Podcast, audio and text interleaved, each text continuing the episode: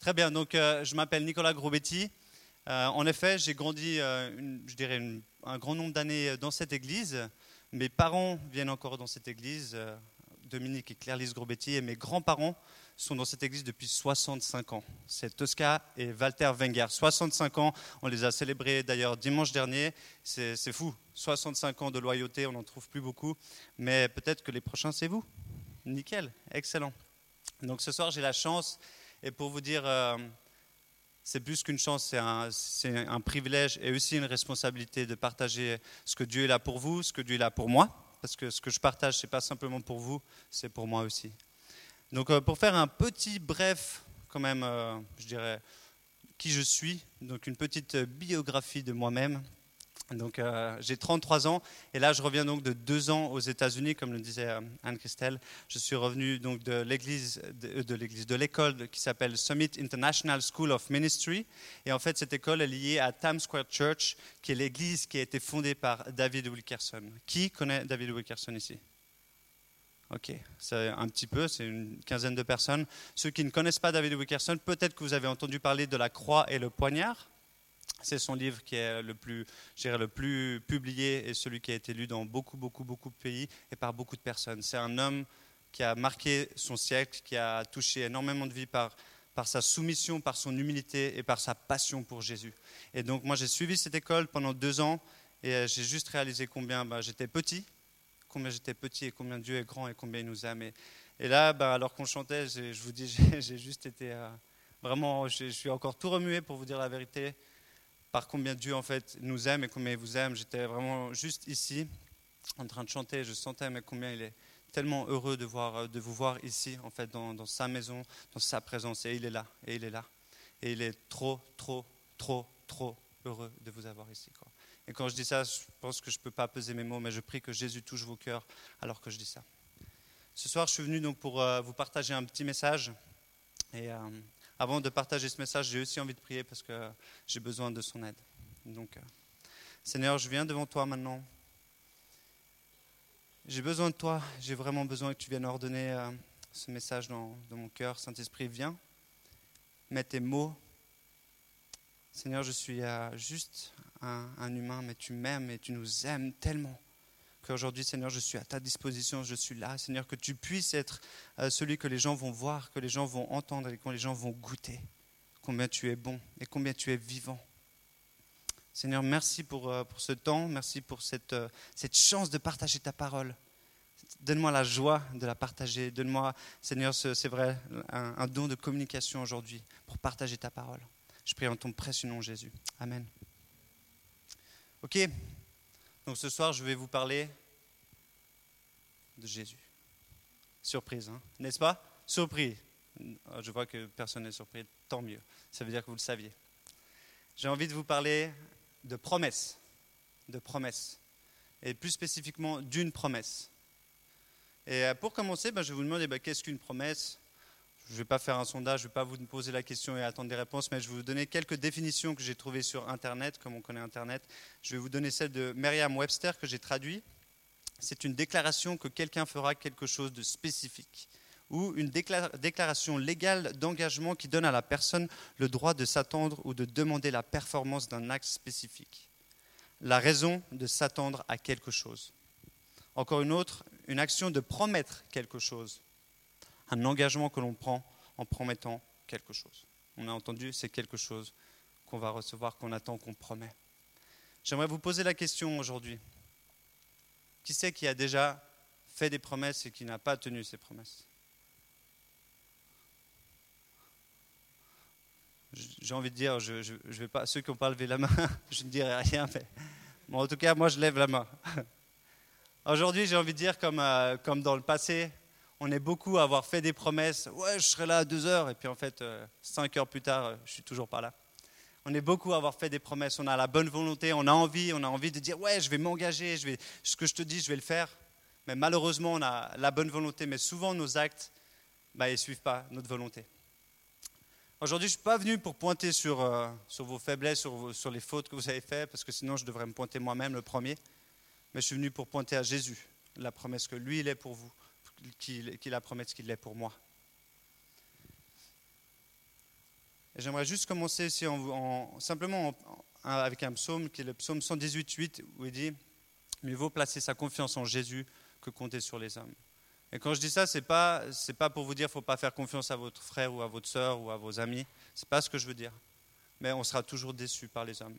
Moi le premier, je vous décevrai. Moi le premier. Mais Jésus, jamais. Vous pouvez mettre votre confiance en lui. Et c'est ça que j'ai envie de commencer.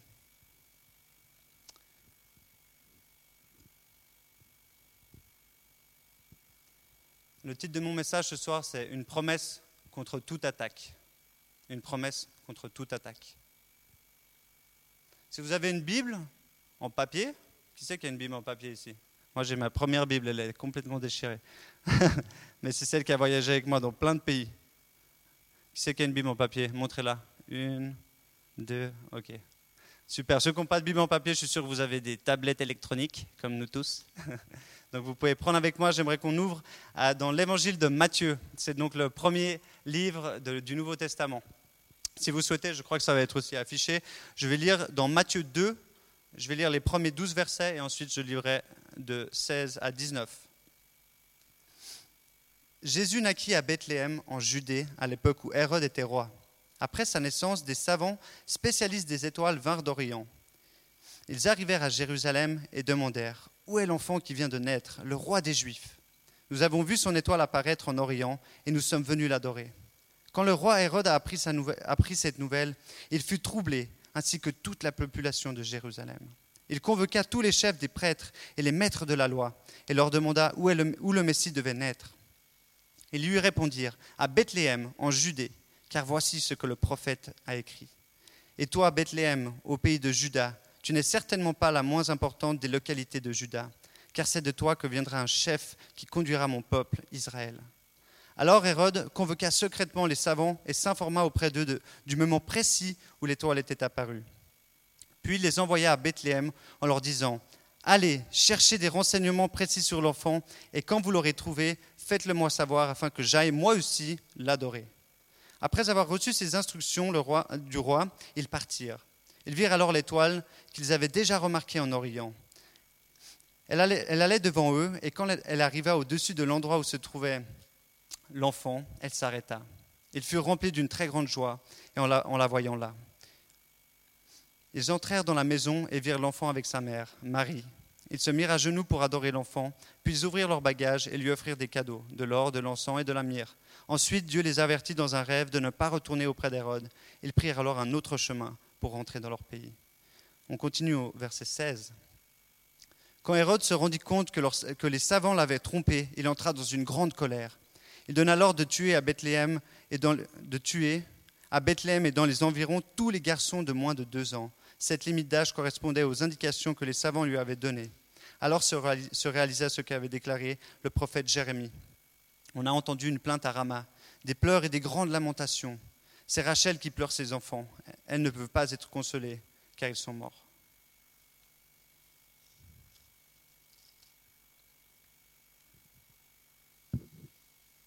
Donc ce passage, je pense que beaucoup d'entre vous le connaissez.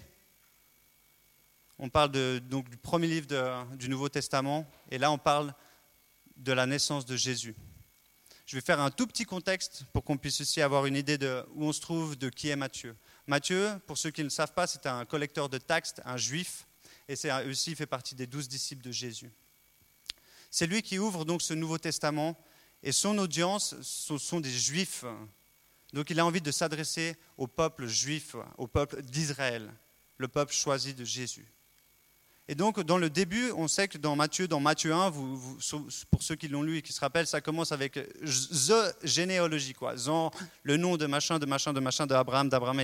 Ils font la descendance. En fait, c'est toute la généalogie qui monte depuis Abraham jusqu'à quoi, depuis, depuis le, le, premier Adam et Ève, jusqu'ensuite à Jésus.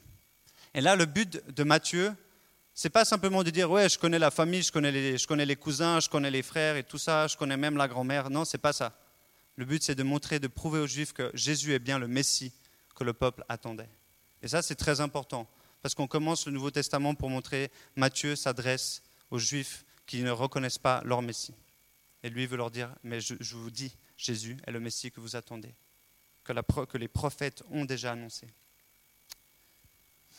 Et donc, dans ce, dans ce, deuxième, euh, dans ce deuxième chapitre, Matthieu va nous, décrire un petit peu les premiers mois de Jésus, de sa naissance, de qu'est-ce qui s'est passé, euh, ben, un petit peu, quelques détails pour savoir un peu sa, sa naissance extraordinaire et ces, mois qui ont suivi où il a été menacé directement ben, par Hérode en l'occurrence, mais par directement, il a fait face à des oppositions.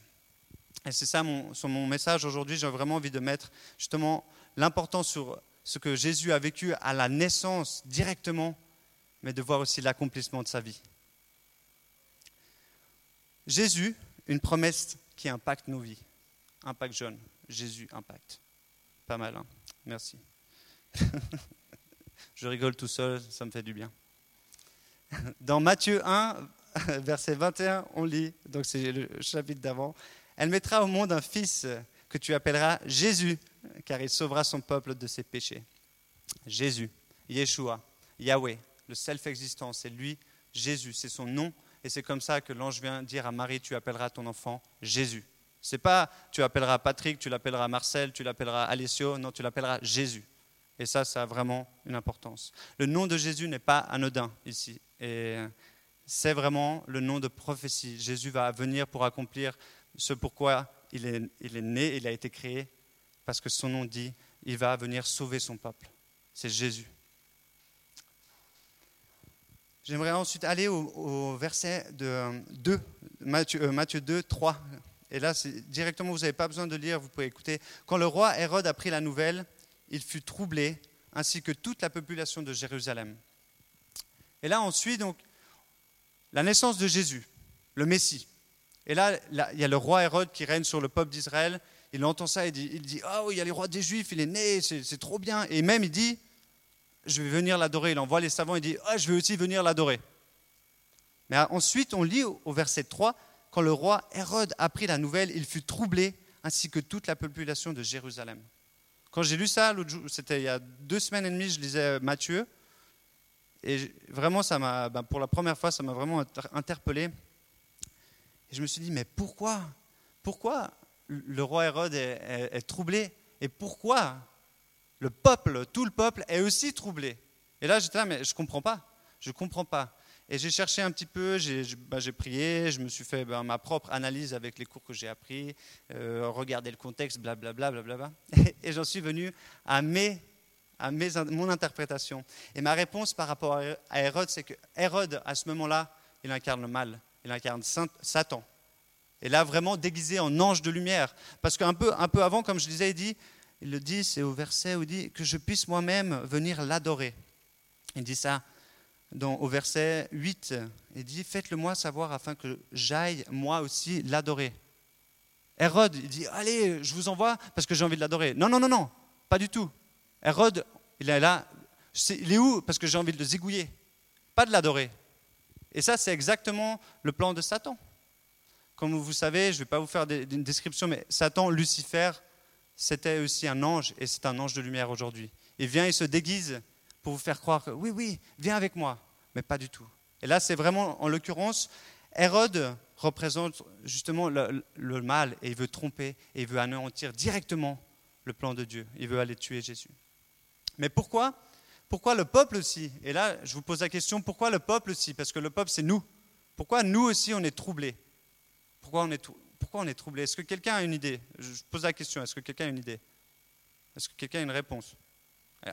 Vous pouvez proposer, il hein, n'y a, pas de souci, non? Non, on ne connaît pas forcément ce Dieu-là. C'est une réponse aussi. Est-ce que quelqu'un d'autre a une idée? Mhm. C'est une prophétie qui se réalise, en effet. Mais ce qu'il faut savoir, c'est que cette prophétie, c'est l'annonce de Jésus qui vient sauver. Et les gens, à ce moment-là, ils sont sous l'emprise de justement d'Hérode. Ils sont dans leur vie de péché. À ce moment-là, ils sont dans leur vie de péché. À ce moment-là, ils se disent Ah, il y a Jésus qui arrive. Ouais, ça devrait être cool. Mais en fait, ils se disent non parce que ça veut dire que je vais devoir changer de vie. Non parce que ça veut dire que je vais plus pouvoir euh, faire les petites choses que je faisais. Ou non, je vais peut-être plus pouvoir aller bourlinguer par là. Non. Donc en fait, ils ne se réjouissent pas. Alors que oui, ça annonce la prophétie. Oui, ils devraient. Ils devraient être joyeux. Et là, ben moi, j'étais là ici, je ne comprends pas. Mais là, c'est aussi un moment où, bah, Dieu veut nous, interpeller, mais qu'est-ce que vous faites, vous, quand Jésus vient? Est-ce qu'on est content? Ou est-ce qu'en en fait, il dit, tu sais, tu sais ça, Jonas, tu devrais... Et puis toi, tu es là, non, mais tu sais, Seigneur, c'est juste ça, tu sais. Puis tu es là, non, non, non, Jonas, est-ce que tu as envie? Est-ce que tu te laisses impacter par ce que Jésus vient faire dans ta vie Et là, le peuple est troublé. Combien d'entre nous, j'ai marqué, réagissons de la même façon Et lorsqu'on justement on reçoit, on reçoit une promesse, une promesse de Dieu que Dieu va faire quelque chose dans notre vie, il y a un changement qui est demandé. Il y a un changement pour obtenir. Souvent, nous, on veut plutôt le résultat. Et là, j'ai mis quelques exemples pour rigoler, mais je me disais pour les hommes, je te promets que tu auras des gros muscles si tu fais 500 pompes par jour. Mais tu auras des gros muscles, Alicio. Mais il faut faire 500 pompes par jour. Ou je te promets que tu perdras 20 kilos si tu arrêtes de manger du chocolat et si tu commences à courir 10 km par jour. Bien sûr que certaines personnes, ils, ont, ils auraient envie de perdre ces 20 kilos, certaines personnes auraient envie d'avoir des gros muscles, ou certaines personnes voudraient être intelligentes. Si je te dis, ah, tu manges, allez, 10 salades vertes par jour, et ton cerveau deviendra plus intelligent, tu auras plus de QI. Mais tu n'as pas envie de manger 10 salades. Mais par contre, tu as envie d'être intelligent. Tu as envie de plus d'intelligence.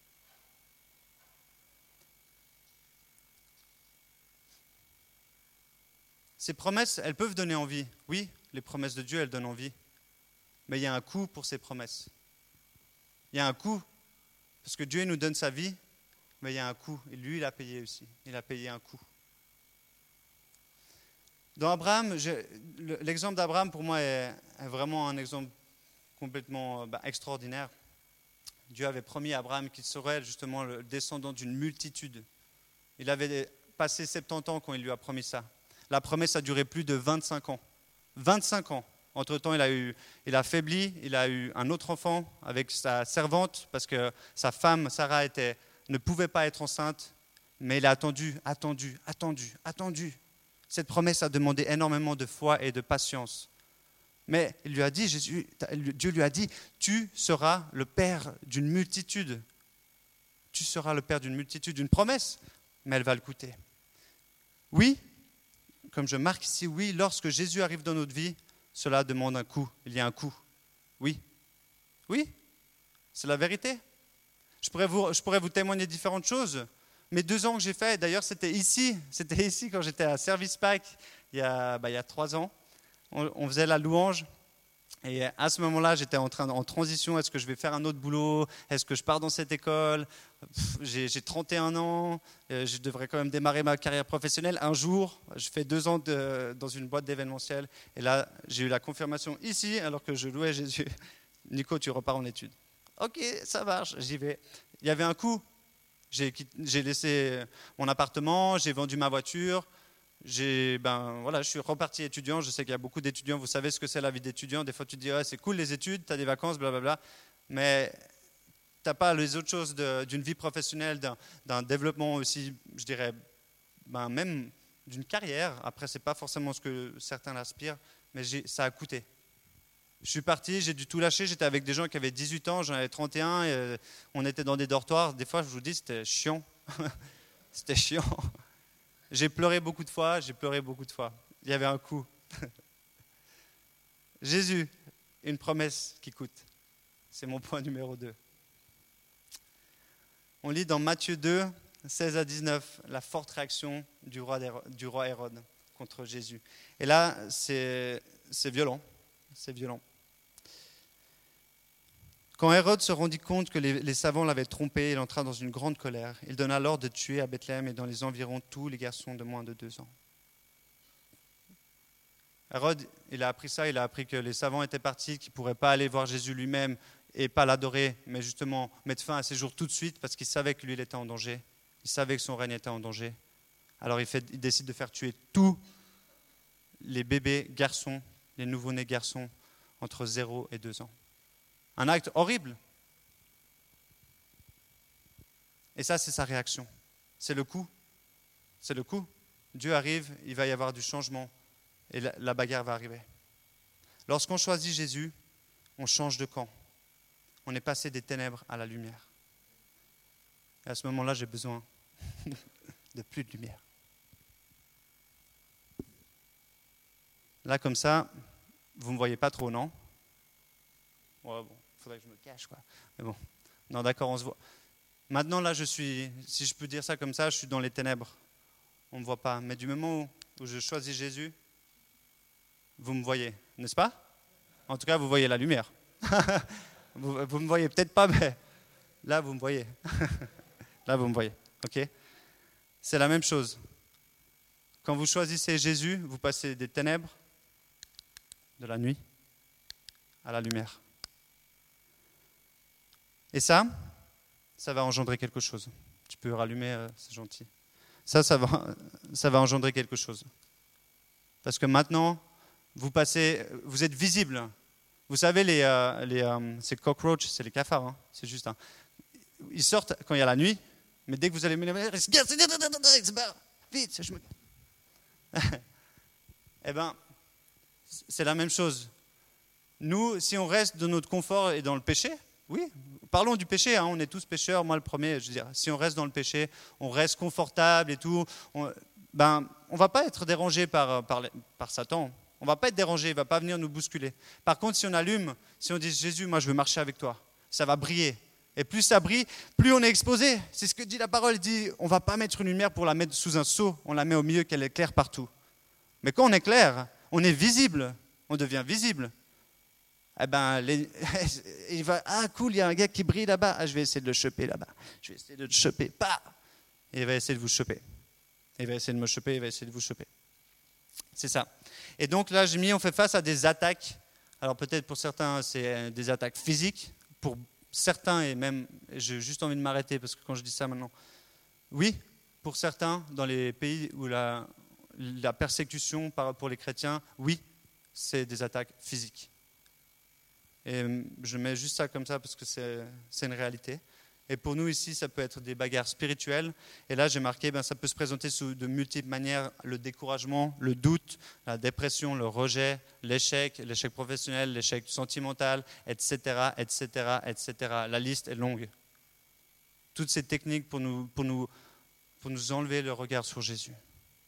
Et ça, je vous dis, du moment où vous brillez, plus vous êtes près de Jésus, plus vous allez briller.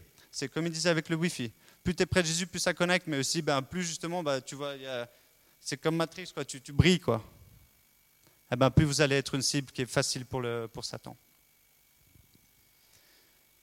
Pierre nous dit que tout chrétien fera face à la souffrance, tout comme Jésus l'a été. Dans 1 Pierre 2, 21, je vais juste lire car c'est à cela que vous avez été appelés. Car aussi Christ a souffert pour vous, vous laissant un modèle, afin que vous suiviez ses traces. Oui, on va faire face à des oppositions, oui. Lorsque vous mentionnez le nom de Jésus, oui, il y a des réactions. Bien entendu, mentionnez-le pas de façon pas réfléchie. Il y a des endroits où il faut faire attention, on est bien d'accord. Mais quand vous mentionnez le nom de Jésus, il y a des réactions. Et vous allez faire face à des oppositions.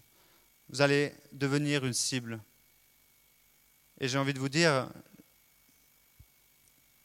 Satan, il a juste un objectif. Et je marque là, c'est vraiment détruire notre foi. C'est venir mettre le doute sur la nature de Dieu. Vous faire douter de sa puissance et de son règne. C'était ce qu'il a fait au tout début avec Adam et Ève. Il est venu mettre le doute sur la bonté de Dieu, sur le caractère de Dieu, que ce que Dieu donnait serait suffisant pour une vie épanouie, pour une vie en relation parfaite avec Jésus.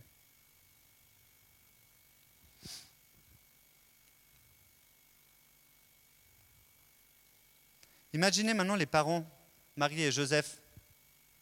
Ils entendent le roi qui va, qui va, qui va venir et, faire tuer tous les bébés. Ben là, forcément, ils se disent oh Imaginez la crainte, la peur de ce, de ce couple à qui on a annoncé que Jésus sera le sauveur du peuple. Ils se disent Mais qu'est-ce qu'on va faire? Mais on, on voit aussi tout de suite que Dieu vient intervenir et il les guide. Il les guide, il les protège. De sa puissance, il sait non, mon fils, je sais son plan. Je vais le protéger. Oui, beaucoup d'enfants sont morts. Et c'est une réalité. Mais Jésus est resté vivant. Il est vivant et il a été protégé pour nous. Lorsque j'ai lu euh, justement bah, Matthieu 16, 18, j'ai vraiment été interpellé par l'action justement de tuer en fait les enfants, qu'est-ce que ça représentait? Et là, bah, je me suis demandé aussi en fait, au sens, je dirais, à nous Aujourd'hui, qu'est-ce que ça veut vraiment Qu'est-ce que ça dit dans Ça voudrait dire dans ma vie? Parce qu'on on doit aussi toujours un peu faire le rapprochement, qu'est-ce que ça veut dire dans ma vie aujourd'hui? Et moi, j'étais là interpellé, mais qu'est-ce que c'est d'avoir l'enfant, quoi, genre le garçon? Même, même en Chine, ça se fait encore. Les, familles qui ont des filles, dans certains endroits encore, malheureusement, ils les tuent parce que la fille ne représente rien. Le garçon, c'est la descendance. Le garçon, c'est là où on va mettre, on va mettre notre, tout, tout ben, c'est la pérennité de la famille, c'est, le développement, c'est l'espoir. Et là aussi, je me suis dit, mais qu'est-ce que ça veut dire? Pourquoi c'était les enfants?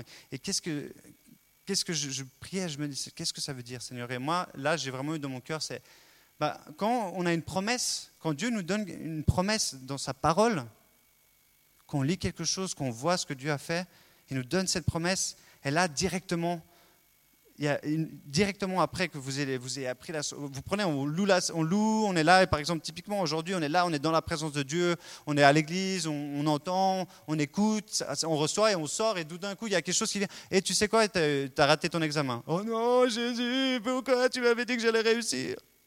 Et là, tout d'un coup, pouf. Et, et moi, ce que j'ai dit, mais qu'est-ce que ça veut dire? Et en fait, ces nouveaux-nés, c'est aussi les choses les plus fragiles dans notre vie. C'est les choses les plus sensibles, c'est les choses les plus petites, mais qui ont un énorme impact dans notre vie. Et en fait, pareil, l'ennemi, Satan, il veut venir et vous, tirer des choses, paf, qui sont vraiment précieuses à vos yeux. Et il veut anéantir, boum, il veut anéantir directement. Il vous donne une promesse, Dieu vous donne une promesse, et boum, directement après, il veut aller enlever l'espoir en vous donnant des, en, mettant des mensonges, en mettant des, oui, des embûches, vous allez rater un examen, mais est-ce que ça change la promesse de Dieu? Non, non? Mais il veut venir et vous faire douter. Et il va justement venir et anéantir tous les enfants. Mais Jésus reste. Mais Jésus reste. Son plan est de nous sauver, rien ne pourra l'arrêter.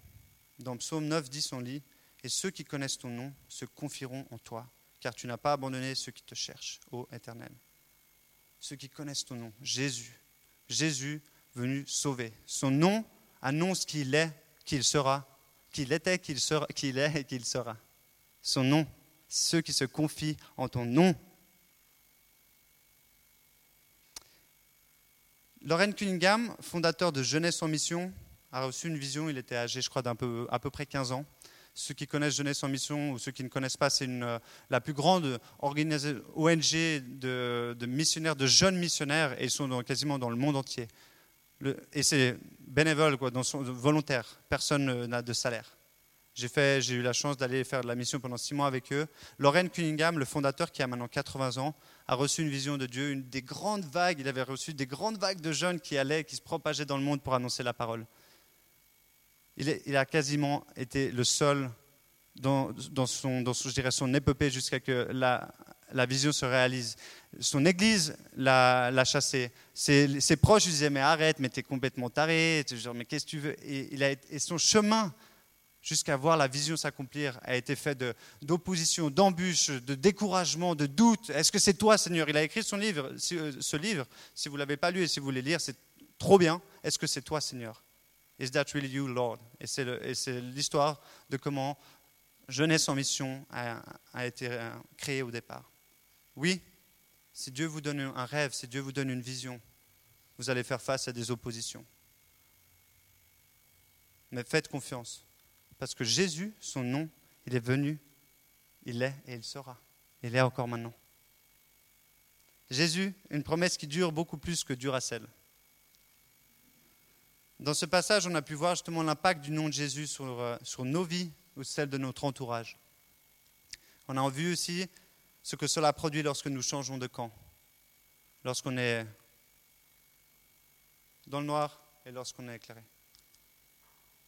Lorsqu'on est éclairé, bien sûr, il ne faut pas oublier, on éclaire aussi les gens. On éclaire aussi les gens. Vous allez inspirer des gens. Vous allez éclairer des gens à venir. Viens, sors de l'ombre, viens regarde. Parce que pour certains, justement, comme j'ai envie de faire le lien, même pour certains, quand, dit, quand Jésus vient dans nos vies, ça touche nos vies et celles de notre entourage. Et on sait qu'on est justement une odeur. Et pour certains, on dit c'est une odeur de vie, pour d'autres, une odeur de, mort. Ceux qui sont prêts à recevoir Jésus vont être attirés par la lumière. Ils vont être là. Ah, ils sont dans la nuit, ils sont comme ça. Oh, il y a une lumière. Ah, yes. Ah, ouais, j'y vais, j'y vais. Ceux qui ne sont pas intéressés, Ils ne sont pas intéressés. On continue de prier pour eux. On continue de prier que Dieu ouvre leurs yeux pour voir la lumière. Maintenant, j'aimerais vous montrer justement qu'à aucun moment Jésus a été en danger. Dieu a envoyé son Fils pour une seule chose bien précise, nous sauver et nous réconcilier avec son Père. À aucun moment dans ce passage, et dans ce passage-là, dans ce passage-là, dans ce passage-là, dans tous les passages de, de cette magnifique Bible, à aucun moment le plan a été mis en danger. À aucun moment. À aucun moment. Le plan de Dieu a toujours été le même depuis le début. Envoyer son Fils pour nous sauver. Envoyer son Fils sur la croix. Il n'y avait pas d'alternative possible. Et ça, justement, on, en, parlait beaucoup à l'école où j'étais. The cross is the first choice. La croix, c'est le premier plan. C'était la seule chose. La croix, c'était le premier plan. Quand Dieu a créé l'univers, tout, la croix, c'était la première chose qu'il avait dans la tête. C'est bizarre quand même. Je vous dis, hein, moi je me suis posé des questions, mais comment euh, Dieu peut créer la terre? Le premier plan, c'est que son fils sera sur la croix. C'est quand même assez bizarre. Mais c'est un plan d'amour. C'est un plan d'amour pour nous. La croix était le seul chemin pour Jésus, mais aussi le seul moyen pour nous, pour nous d'être sauvés, réconciliés. Dans Matthieu 26, on lit Matthieu 26, 39. Puis, ayant fait quelques pas en avant, là on parle de Jésus, il se jeta sur sa face et pria, ainsi Mon Père, s'il est possible que cette coupe s'éloigne de moi, toutefois, non pas ce que je veux, mais ce que tu veux. Et là, c'est un moment euh, dans le, jardin de Gethsemane où Jésus il est, à, il un jour d'être crucifié, ouais, c'est le lendemain, si je ne me trompe pas. Et là, il dit Mais Seigneur, j'en peux, Père, j'en peux plus, je ne vais pas y arriver, ce n'est pas possible. Mais là, il dit Il abandonne et dit Ok, bah, s'il n'y a pas d'autre moyen, c'est toi qui sais. C'est ta volonté. Et là encore, on voit la promesse c'était Jésus, il est venu, pour nous sauver. Il n'y a rien, rien, rien, rien, rien qui peut l'arrêter. Et la croix, en tout cas pas. Parce que la croix, c'est la porte pour nous. La Bible, c'est simplement, comme je marquais ici, c'est la promesse écrite de l'histoire de Jésus, de sa vie, de sa mort, de sa résurrection, de son plan pour nous. C'est exactement tout ça, c'est l'histoire de Jésus qui est venu, c'est Dieu qui nous dit, regardez, j'avais prévu depuis le début la croix, Jésus l'a fait, il n'y a rien qui pouvait arrêter ça. Satan a beau essayer d'arrêter les plans de Dieu, on lit justement bah, dans, ce passage, il n'y arrive pas. Hérode, on voit, il, il, se fait tromper par les rois mages, parce que les mages, quand ils débarquent vers Jésus, forcément, ils sont complètement transformés, parce que Jésus impacte nos vies, donc ils sont complètement transformés. Et au lieu de retourner vers Hérode, il part dans l'autre sens. C'est ce qu'on fait quand on rencontre Jésus, on part dans l'autre sens. Et là, c'est la même chose. Mais Hérode, il n'est il est pas content, parce que son seul plan, c'est justement c'est d'anéantir. Et Satan, c'est anéantir votre vie, il a envie d'anéantir votre foi. C'est son seul, son seul but. Mais rien, rien, rien ne peut le stopper. Parce que Jésus, il est avec vous. Et à ce moment-là, justement, on voit, ben, Hérode, il, meurt. Et j'ai envie, je, lisais avant Psaume 37, et euh, ça m'a vraiment touché aussi. Psaume 37, 9, qui dit car ceux qui font le mal seront éliminés, mais ceux qui comptent sur le Seigneur posséderont le pays. Et là, vraiment, c'est ça. Hérode, il, est, il disparaît et meurt. Et ceux qui, comptent ceux qui comptent sur le Seigneur posséderont le pays. Et ça, c'est les promesses pour le roi David.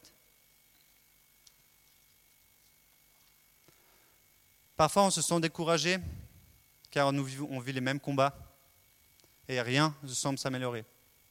Je peux lever la main, il y a des fois où je me dis, mais Seigneur, après deux ans, après deux ans dans une école biblique, je reviens ici, jalousie, comparaison, euh, j'ai l'impression, je vous dis, ça fait deux semaines, pendant deux semaines, j'étais, j'étais, j'étais down, c'était vraiment pas, pas au top. mais merci Seigneur, il a vraiment, il a relevé ma tête. J'étais là, mais ouais, regarde, j'ai 33 ans, j'ai pas de famille, j'ai pas de boulot, j'ai pas de. Genre, ouais, ouais, ouais. Et euh, il était là, non, non, laisse tomber, c'est pas ça, j'ai mieux pour toi. Oui, on va, on faire face à du découragement. Mais Jésus nous a dit que nous serions victorieux. Et plus que victorieux. Plus que victorieux. Il dit conquérant. Conquérant. Parce que lui, il est venu, il a vaincu. Il n'y a rien qui l'a arrêté. Il nous dit maintenant, je suis avec vous, je suis pour vous. Et on chantait avant si Dieu est avec nous, qui peut être contre nous? On doit apprendre à regarder à Jésus, se rappeler de la promesse de son nom Il est venu pour nous sauver et rien ne l'a arrêté. Vous devez apprendre à demeurer dans sa parole. C'est ce que Jean 15 dit. Demeurer dans sa parole, demeurer dans ses promesses. S'imprégner de, sa vie, être, être, simplement immergé par la personne de Jésus et marcher comme on lui a marché. Pas par nos forces, on n'y arrivera pas, mais par ses forces, par son esprit. Lorsque vous marchez avec Jésus, rien ne peut empêcher sa volonté de s'accomplir dans votre vie. Jésus est venu, la volonté de son Père était qu'il vienne pour nous donner sa vie. Rien, rien, rien n'a arrêté ça. Opposition, rejet, rejet je veux dire, la, la, tentation, 40 jours dans le désert de jeûne, tenté par le diable, tout. Je veux dire, il, a, il a vécu tout, mais rien n'a arrêté le plan premier de Dieu pour sa vie. Rien. Et j'ai envie de lire 2 Corinthiens 1, 20. Car autant il y a de promesses de Dieu, en lui est le oui et en lui est l'amen, à la gloire de Dieu par nous. C'est lui, en Dieu, on a le oui et l'amen. C'est lui qui dit oui pour votre vie, c'est lui qui vous établit. J'aimerais gentiment arriver à la, conclusion maintenant et peut-être s'il y a un pianiste qui veut venir, euh, Joël, si tu as envie de jouer, ce serait chouette. Et aujourd'hui, j'aimerais venir pour vous encourager aux gens qui font face à des doutes sur le plan de Dieu pour votre vie, sur des promesses qui tardent à venir, sur un état de découragement vis-à-vis du péché, sur toutes sortes de choses, sur le rejet. De nouveau, il y a plein de choses. On est des humains, on est faibles, on est vite découragé. Aujourd'hui, j'aimerais vous rappeler ce que Jésus dit, ça va s'accomplir. Sa parole, c'est la vérité. Il y a aucune. Vous pouvez aller de, la première page à la dernière page. C'est la vérité. Tout s'est accompli. Tout est accompli. C'est lui qui le dit. Ainsi, on peut espérer. On peut espérer en Jésus. Une promesse qui vit, une promesse contre toute attaque. C'est Jésus. Alors oui, ça paraît un peu, oh Jésus. Non, non. Quand je dis c'est Jésus, c'est, c'est Jésus c'est Jésus. Et là, à ce moment-là, ben oui, pour connaître Jésus, ben, il faut lire. Là, ça demande aussi un petit effort. je pense que vous savez tous lire. Si vous ne savez pas, je, m'engage à vous aider à lire.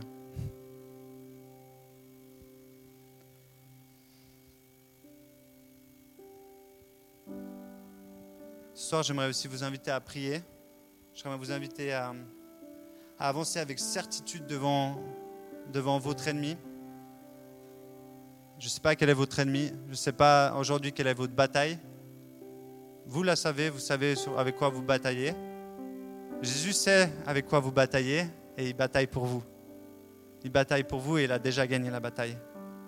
Aujourd'hui, j'aimerais vous inviter, comme David, devant Goliath. Alors que tout le monde, tout le monde, tout le monde se barrait devant Goliath. Ils avaient tous peur. Des gros balaises. Hein David, il vient, le petit gringalet, avec une petite fronde un grain de moutarde de foi. Pour moi, c'est là comme ça que je le transmets. Une petite fronde, la foi.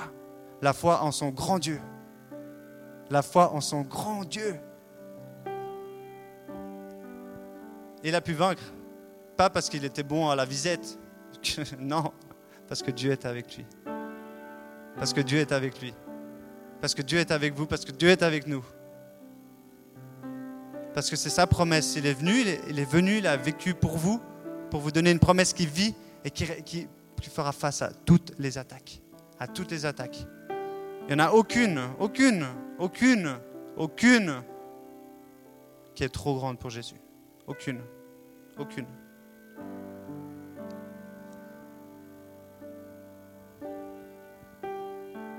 Jésus a vécu pour vous. Il est mort pour vous. Il est ressuscité pour vous. Et pour moi aussi. Si Dieu est pour vous, qui peut être contre vous? Sa promesse est Jésus.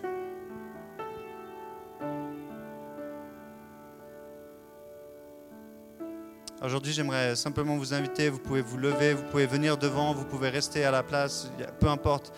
Si aujourd'hui, vous avez envie d'être comme David, dans la zone de bataille, dans la zone de guerre, Vous avancez avec votre petite fronde, ma foi en mon Dieu. Je te fais confiance, Jésus. Je vois pas, je vois pas où ma vie m'amène. Aujourd'hui, je vous dis, je sais pas, je sais pas, je bosse pas, j'ai pas de travail, je, ne sais pas encore ce que Dieu a pour moi. Mais je lui fais confiance. Et je vous dis ça avec la foi, je fais confiance à Dieu. À aucun moment il va manquer. À aucun moment il va rater. Parce que son nom c'est Jésus. Et justement, son nom, c'est une promesse de vérité.